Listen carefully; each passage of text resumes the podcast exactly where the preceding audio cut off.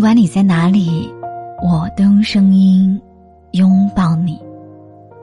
我是陈真真，欢迎收听今晚的节目。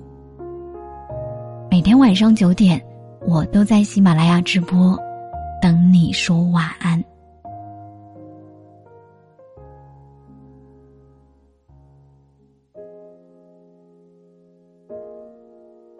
职场规则，不要把平台的本事当成骄傲的资本。星星今年刚毕业，所在的部门因为效益问题被解散，他被另一个部门的主管留了下来。本打算在新的岗位上大展拳脚，最近他因为工作上难以调和的矛盾，产生了很强烈的辞职的念头。星星上的是二幺幺，学历不错，在校也很努力，毕业前有过几份不错的实习经历，毕业后顺利来到了这家在当地小有名气的新媒体公司。起初，他对自己的未来充满信心，但经历了人员的变动，在新岗位上又没有受到足够的重视。每天做的都是很繁琐的工作，他越来越觉得没有意思。认真的跟上司聊了一下，希望对方调整。没想到那天他被上司毫不客气的教训了一番。事后他找我抱怨，说他上司有多小气，自己离开了这家公司一定能够找到更好的。我问他：“你上司都是怎么教训你的呀？”星星回答说。他说：“我做新媒体又没有十万加阅读量，对运营工作也不精通，才刚毕业两个月，这么急着跳槽，怎么可能会找到更好的？”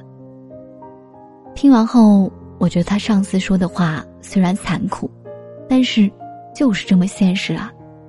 即便已经进入社会，可星星还是之前的学生思维，需要人哄着干活。可是职场不是过家家。而且你还没有修炼到无可替代，真不要以为别人会为了挽留你各种妥协。做电台这些年，我听了不少人的故事，我有一个很深的体会：大部分人都会把平台的本事当成自己的本事，沾沾自喜。一毕业进大厂，你只是在大学这个赛道上跑赢了一部分人。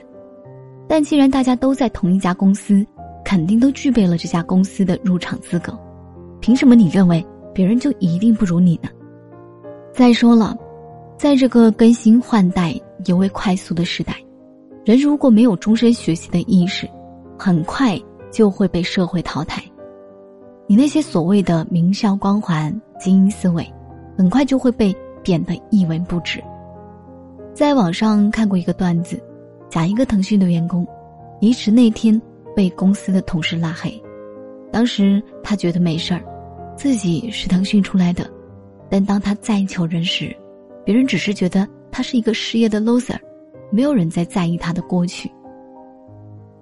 我今天这期节目不是为了号召大家做一个奋斗逼，为公司卖命，而是人要时刻记住自己的定位，当你。无法强大到像一只 U 盘一样，走到哪里都能发挥价值时，最好把自己的姿态放低。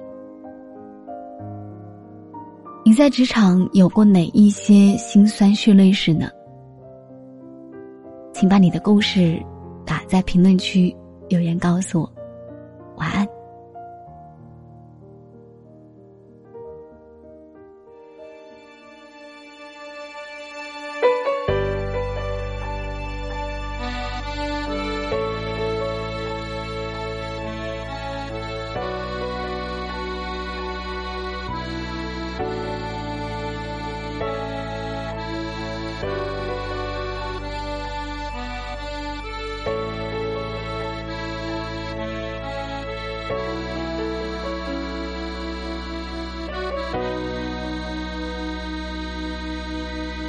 四月的夜空落进一杯橘色的酒，橘色的裙子在黑暗中无法停留，雨站在车顶，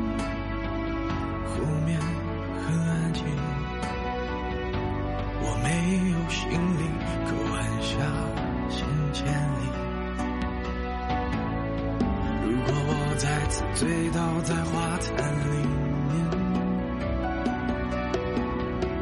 醒来看见的是否是你担心的泪？如果真的能回到古堡门口的街，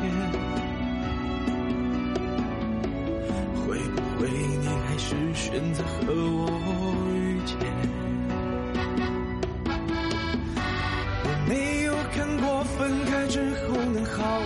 要告别，